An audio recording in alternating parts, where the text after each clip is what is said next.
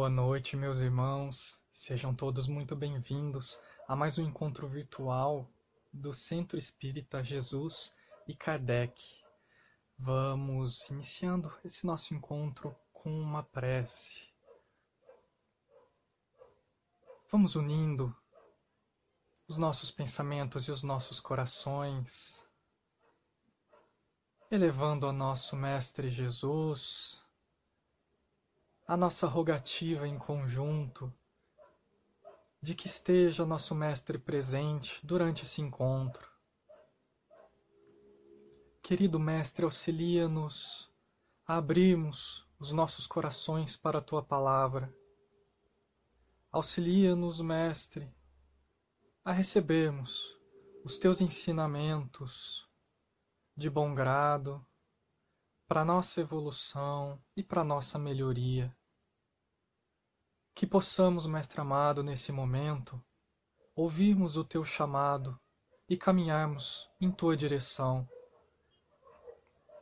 Traz para junto de nós, querido Mestre, os nossos irmãos de luz que olham por nós, para que possam nos auxiliar com boas inspirações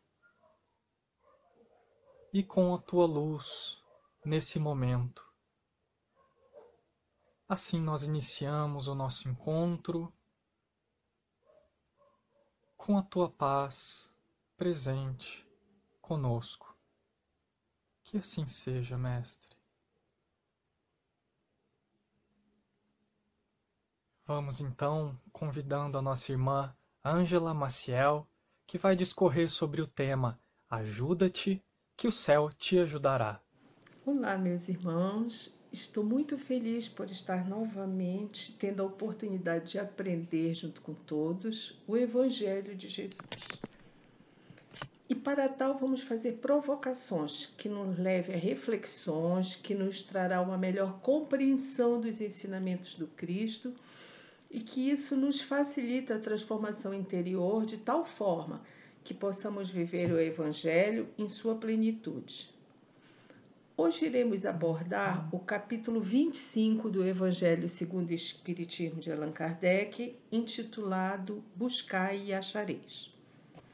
Iniciaremos com um texto encontrado em Mateus, capítulo 7, versículo de 7 a 11.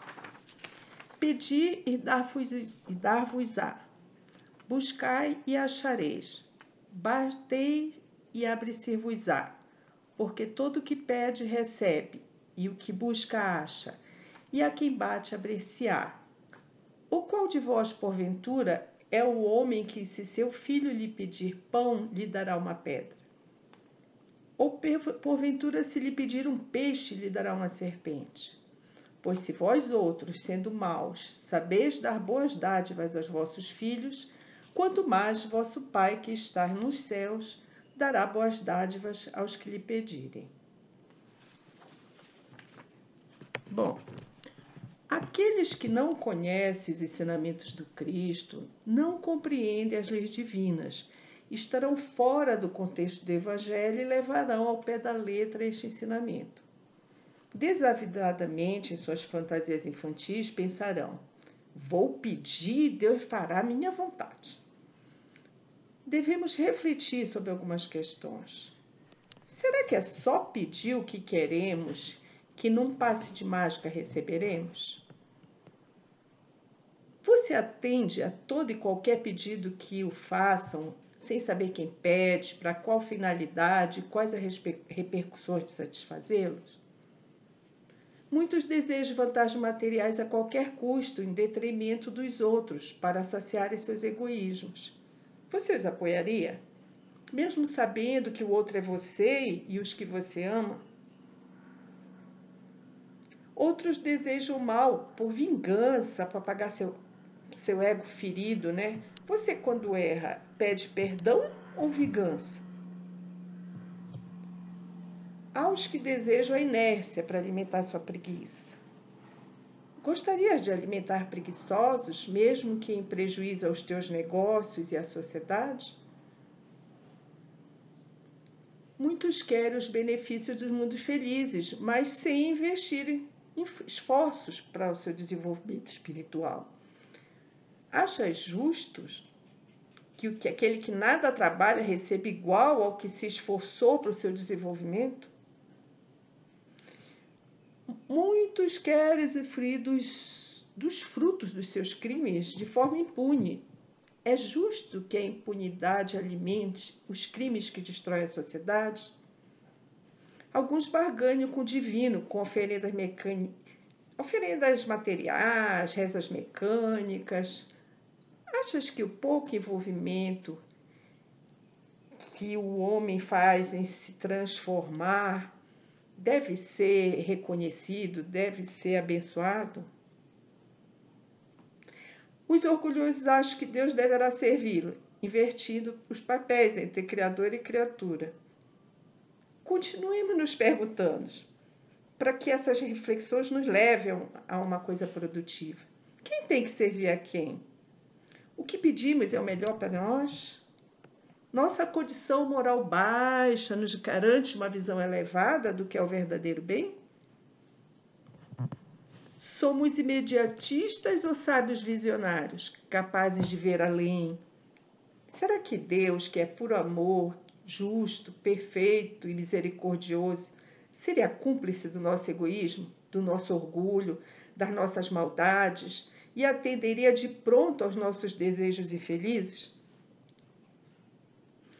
Qual pai que faria a vontade do filho, consciente de que seu desejo o destruiria, o desgraçaria e traria o mal para o mundo? Nenhum, né? Se nós, que somos impuros e maus, não faríamos isso, por que, que a gente pede a Deus que é por amor que o faça? Ao longo do estudo desse capítulo, nós entenderemos que não podemos ser alimentados no nosso egoísmo, no nosso orgulho, na nossa inveja, na nossa maldade, na nossa ignorância. Mas, muito pelo contrário, que temos que combatê-los. Nós obedecemos e servimos a Deus e não o contrário. Nem sempre o que pedimos é o melhor para a nossa evolução espiritual. É frequente não querermos vivenciar as lições dolorosas que são remédio para o nosso mal moral. Pedimos a Deus que afaste de nós o cálice de dor, onde se encontra o medicamento para a nossa cura moral. Mas Ele não fará até que tenhamos nos modificado e eliminado a causa da nossa enfermidade espiritual. Sem o remédio amargo, poderíamos sucumbir ao mar ao mal e piorar a nossa dor, né? Nós temos uma visão limitada, limitada daqueles que estão na base da montanha, longe do cume, onde a visão é ampla e, que vemos além e com clareza qual o caminho que devemos seguir. Não poderia ser diferente na nossa situação de inferioridade. Agora vamos pensar junto. Qual o fim existencial do homem?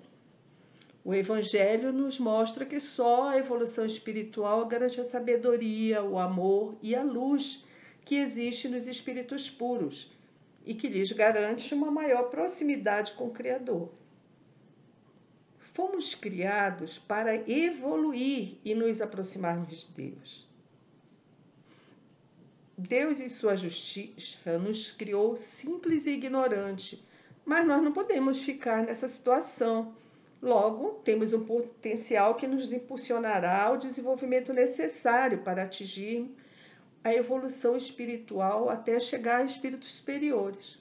Reencarnamos para o aprendizado que nos conduzirá a esse desenvolvimento. Para tal, Deus criou leis universais, imutáveis, que nos conduzirá ao desenvolvimento divino. No início, quando éramos primitivos, buscávamos as nossas necessidades mais, mais básicas, né? Alimento, abrigo, defesa contra os inimigos. Hoje não vivemos mais assim, pois descobrimos que só isso não basta, que temos que ser pessoas melhores, pessoas de bem, pessoas com melhores índoles. Precisamos associar o avanço material ao avanço moral, para assim sairmos da selvageria para a civilização. Será que Deus resolveu tudo para nós ou foi outro movimento que impulsionou a humanidade?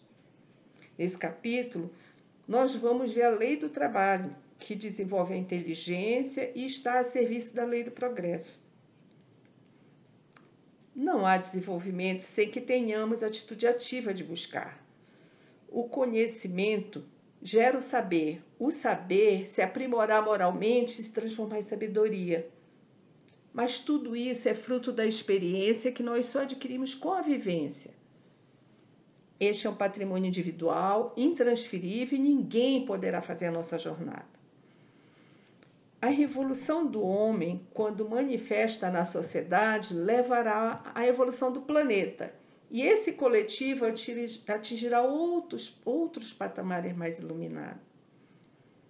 Então, para que possamos evoluir, Deus, que é por amor, sabedoria, justiça, misericórdia e perfeição, nos diz, através de seu Filho amado Jesus e seu Evangelho, ajuda-te, o céu te ajudará. Buscai e achareis. Imaginemos o que seria de nós se Deus nos tivesse dispensado a gente do trabalho físico. Estaremos atrofiados. Se não fizéssemos esforço intelectual, não evoluiríamos da barbárie a seres civilizados continuaríamos na infância espiritual, nas condições instintivas de animal. Por isso, o trabalho é fundamental. É o produtor das nossas obras, obras que nos qualificarão aos olhos de Deus e determinará a nossa recompensa. Temos que fazer a nossa parte com o máximo desempenho, fazer aquilo que nos compete fazer. Quando estamos nos trabalhando em ação no bem, desenvolvendo autoconhecimento e lutando para vencer nossos vícios, é certo que teremos o apoio e sustentação da espiritualidade maior, de Jesus e de Deus. Resultados, por acaso não alcançados, é porque não está na hora da colheita, ou nós estamos usando a ferramenta inapropriada. Quando o trabalho correto for executado, é uma questão de tempo e desfrutaremos dos bons resultados. É preciso que nos lembremos que o nosso imediatismo infantil faz a gente esquecer que muitas vezes colheremos os frutos do bom trabalho em outra encarnação e não necessariamente nesta. Deus não fará o que é nosso dever fazer. Pois se o fizesse, qual seria o nosso mérito? Como nós iríamos aprender? Como nos iríamos desenvolver a partir do nosso esforço, do nosso trabalho sobre nós mesmos, nossa alma é impulsionada e conquistamos um nível melhor de evolução espiritual.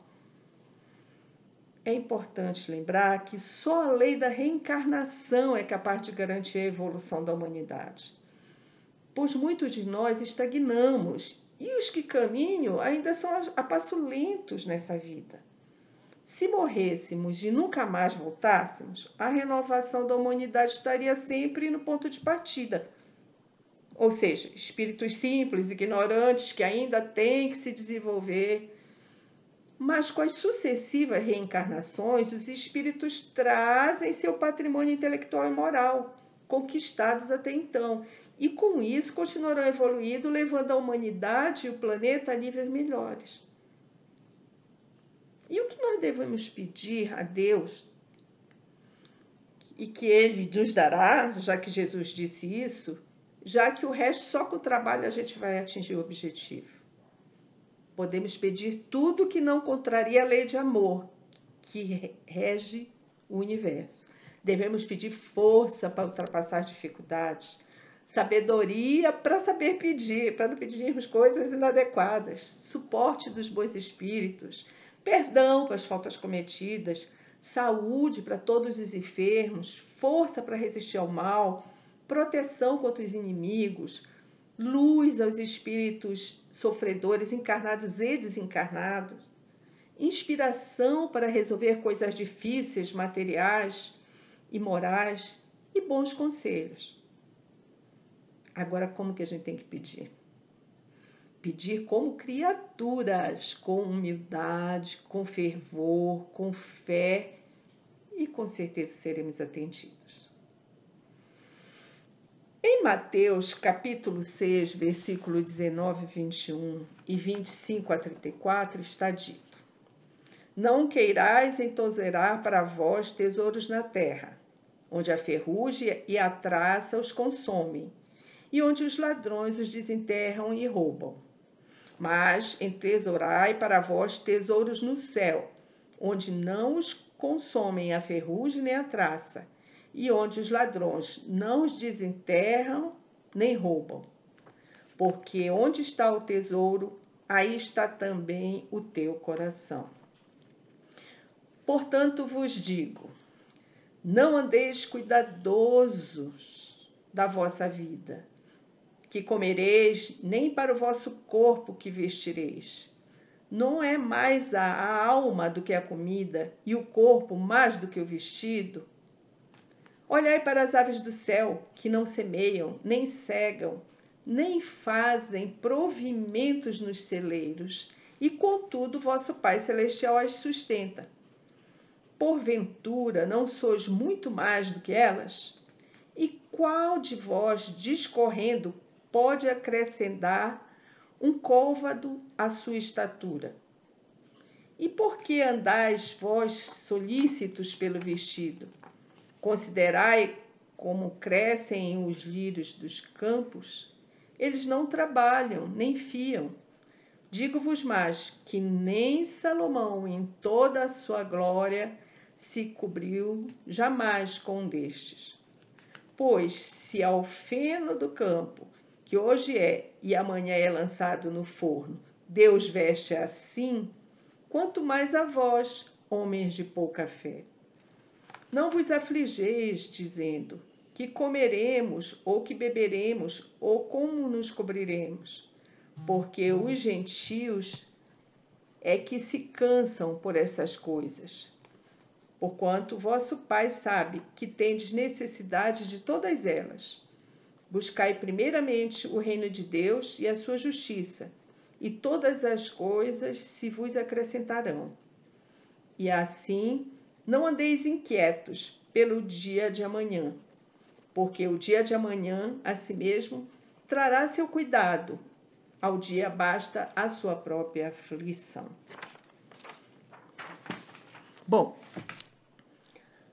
aqui também haverá quem diga: bom, já que ele alimenta os pássaros, as plantas, no, no exemplo aí são os lírios, né? e sabe de nossa necessidade, vai nos dar tudo, porque nós somos seus filhos. Novamente, não devemos levar ao pé da letra o que se apresenta de forma simbólica e poética. Temos que partir da premissa de que Deus sabe das nossas necessidades e que não nos deixará sem recursos, mas esses necessitam ser borilados pelo trabalho e guiados pela inteligência para que o homem possa suprir suas necessidades. Deus nos criou ignorantes sem roupa, mas nos deixou a inteligência como ferramenta de evolução para ser usada pelo trabalho. Cabe a nós transformarmos os recursos naturais a nosso favor. Na terra, Deus deixou na natureza o necessário para utilizarmos como fonte de alimento, abrigos, alimentos. Mas infelizmente nosso egoísmo faz com que acumulemos ou utilizemos os recursos ao benefício de poucos em detrimento da maioria. Nós podíamos não ter fome nem miséria no planeta se utilizássemos só o necessário, mas a futilidade, a ganância criam desequilíbrio no planeta, gerando destruição dos recursos naturais, reduzindo-os e criando uma carência decorrente das mais escolhas dos homens, que procuram fixar seu espírito e acumular os tesouros materiais perecíveis e temporários, investindo sua inteligência e energia produtiva no mal, né? Jesus nos disse para acumularmos tesouros espirituais, morais, que as traças e ferrugem e nem o tempo destroem. Se nos preocuparmos em fazer o bem, a caridade e amar ao próximo, seremos prósperos e nada nos faltará para que possamos evoluir. Jesus nos garante que todo o resto virá por acréscimo. Agora eu provoco a seguinte reflexão: somos como as plantas e os animais irracionais? Não, né? Para melhor compreendermos a diferença entre o homem e os animais, vamos ver a definição, definição de livre-arbítrio de Rodolfo Caligares em seu livro As Leis Morais. O livre-arbítrio é definido como a faculdade que tem o indivíduo de determinar a sua própria conduta, ou, em outras palavras, a possibilidade que tem de, entre duas ou mais razões suficientes de querer ou de agir, esco escolher uma delas e fazer que prevalência sobre as outras. Os animais e plantas não têm livre-arbítrio, não atingiram o nosso nível evolutivo e nem de inteligência. Eles estão submetidos às leis naturais que os impulsionam e os mantêm, mas não são responsáveis por suas escolhas ao passo que o homem tem livre-arbítrio e inteligência suficiente para se responsabilizar pelos seus atos. Ao homem também cabe o dever de cuidar e preservar, protegendo as criaturas mais fracas e inferiores com muito amor, mantendo assim o equilíbrio da natureza. Muitas dores, como extermínios de espécies, fomes, destruições de florestas, oceanos, são consequências das más escolhas do homem. A lei do trabalho está em toda a criação e responde pela evolução do mundo. O trabalho celular está em todos os seres vivos para garantir seu funcionamento. O instinto de sobrevivência faz buscar o alimento e o abrigo, mas só o homem, além do trabalho funcional e os instintos, tem consciência ativa para modificar o meio e suprir suas necessidades. Consequentemente, pode desenvolver tecnologias e ciência. Se hoje temos problemas no planeta, em geral é colheita de nosso próprio plantio. É consequência da não observação das leis de justiça, de caridade, de amor ao próximo. Se cumprirmos com as leis divinas, seremos ricos de amor, a grande moeda do espírito. Logo, utilizaremos só o necessário. Aquele que tem mais sementes distribuirá os que têm poucos ou nada têm, e todos nós vamos produzir, não faltando alimento para ninguém. Este exemplo é para ilustrar o que Jesus nos ensinou, que fiquemos tranquilos, sem preocupações materiais e sem preocupações com o futuro, pois se seguirmos as leis de Deus, tudo que é básico para a sobrevivência, corpo material, a nos virar por acréscimo. Se não houver injustiça e desamor, haverá recurso para todos e o progresso se instalará rápido.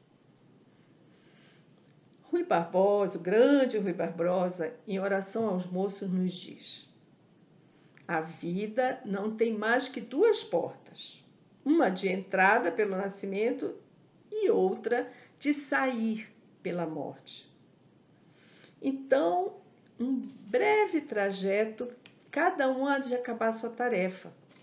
Com que elementos? Com os que herdou e com os que criou. Aqueles, os que herdou, são a parte da natureza. Estes, o que cria, a do trabalho. Ninguém desanime, pois de que o berço não lhes fosse generoso, ninguém se creia malfadado, por lhe minguare de nascença haveres e qualidades. Em tudo isso não há surpresas que se não possa esperar da tenacidade e santidade do trabalho. Bom, concluímos, diz que foi dito, que todos podemos reagir às desigualdades, confiando em si, em si mesmo, utilizando sua energia moral, perseverança, aprimoramento constante da inteligência e nos igualamos ou ultrapassamos os mais privilegiados que nós. Resultado que será proporcional à excelência da utilização de nossos recursos interiores e exteriores através do trabalho.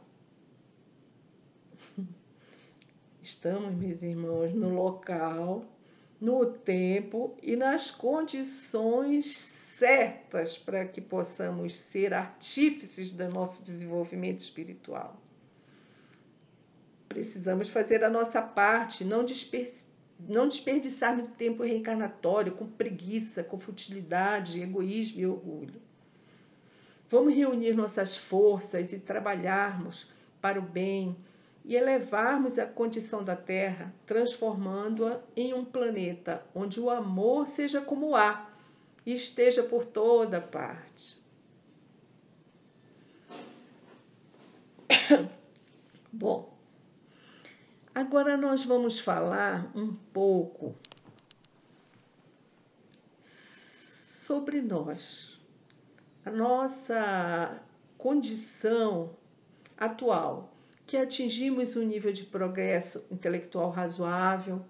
Nosso planeta hoje já conta em alguns lugares com um bom desenvolvimento tecnológico, na área das comunicações, na medicina, nas viagens interplanetárias, etc. Aí a gente pode, poderia pensar: oba, que bom, todo o planeta está favorecido. Mas, na verdade, nem todos desfrutam de tais avanços. A desigualdade ainda é muito grande nós não atingimos ainda o desenvolvimento moral suficiente para que todos tenhamos oportunidades semelhantes e suas necessidades básicas saciadas. Sabemos que há diferenças nos níveis intelectuais de produção, pois nós somos espíritos que caminhamos em velocidades evolutivas diversas. Mas isso não justifica que os que estão em melhores momentos na jornada utilizem de forma exploratória as suas vantagens, deixando os irmãozinhos em más condições de vida. Muito pelo contrário, é dever de quem está melhor socorrer o que se encontra em dificuldades. Todos nós deveremos ser regidos pela justiça e pelo amor, que eliminaria as diferenças. Nós é, que somos espíritas precisamos pensar um pouco na nossa responsabilidade, é, naquilo que recebemos né, de ensinamento, de patrimônio. E como que, que vamos atuar de forma responsável para que possamos levar tudo isso aos outros irmãos de forma respeitosa e carinhosa. Bom, o legado do grande espírito, nosso mestre Allan Kardec, deixa-nos claro para, é, para que estamos encarnados e os porquês das nossas condições nesta, nesta reencarnação. O Espiritismo vem tirar as dúvidas e esclarecer tudo que Jesus disse em parábolas, que em outros tempos não fez claramente, porque nós não, não tínhamos condições de compreensão. Nós espíritas sabemos o que temos que buscar, sabemos que só o trabalho contínuo para desenvolvermos autoconhecimento, transformarmos gradualmente os vícios em virtudes, praticarmos a caridade, nos transformará em homens verdadeiramente de bem. Na obra de Kardec, encontramos o caminho para o trabalho produtivo moral, como fazê-lo e qual o objetivo ou meta atingir. O Espiritismo veio trazer o manual e as ferramentas que levarão a humanidade a patamares evolutivos onde gradualmente exterminaremos as injustiças, o ódio, o egoísmo e o orgulho. Teremos é, um mundo onde o amor predomina e rege as relações. Né? O trabalho no bem será o nutriente das almas sempre dispostas a ajudar o que estão na dor e na ignorância. Sem o trabalho, a vida não tem sentido, a vida não evolui. E nós somos responsáveis por todo o bem que deixamos de executar e todo o mal que vai se instalar onde deveria estar a nossa obra de bem. Não podemos reclamar da nossa condição. Pois somos moldados pela nossa história, pelo que construímos. Olhemos para as nossas deficiências como oportunidade de trabalho transformador. Nós espíritas sabemos que o presente foi moldado na forma das encarnações anteriores e que devemos melhorá-la para atingirmos uma reencarnação futura mais produtiva. Não há como concebermos a ideia de uma boa vida sem trabalho dignificante no bem e no amor. Portanto, meus irmãos, vamos encher o coração de alegria e trabalhar. trabalhar muito. O trabalho espírita, no que se refere à sua divulgação, que é um ato de caridade, deverá respeitar o momento evolutivo do espírito, porque nem todos serão simpáticos. E nós deveremos nos dirigir aos que estão com o coração abertos e dispostos ao aprendizado. A providência cuidará do irmão que ainda não está preparado para tal. Sabemos que todos vamos atingir patamares elevados, né? porque essa é a nossa meta evolutiva. Então não nos preocupemos em forçar, em desrespeitar, em impor nada a ninguém. A nossa doutrina é uma doutrina de amor, de paz, de compreensão e que traz a sabedoria e a ciência que a vida não é só essa, que o aprendizado é infinito e de que todos nós somos filhos de Deus, abençoados, e todos chegaremos aos níveis elevados, onde o amor e a fé em Deus e o respeito a tudo que é da criação será a coisa mais importante em qualquer planeta em que estejamos. Eu agradeço muito e que Deus esteja conosco e Jesus nos acompanhe sempre. Agradecemos a nossa irmã Ângela pela exposição do tema dessa noite e vamos então partindo para o encerramento do nosso encontro com a nossa prece final, agradecendo profundamente a nosso Mestre Jesus pela oportunidade desse encontro, pela possibilidade de nos reunirmos sob a tua graça, Mestre. Agradecemos também aos nossos irmãos de luz que conosco participaram, que nos intuíram e nos protegeram nesse momento. Mestre Jesus, rogamos que nos auxilie a colocarmos em prática os teus ensinamentos, que nos auxilie, Mestre amado, a vencermos as nossas dificuldades, as nossas barreiras para que possamos nos tornar pessoas melhores, para que possamos continuar na caminhada em Sua direção. Protege-nos, Mestre, o caminho que possamos trilhar sempre voltados para as boas intenções. Agradecemos novamente por essa noite, querido Mestre, e pedimos que a tua paz permaneça conosco ao longo da nossa semana muito obrigado, Jesus.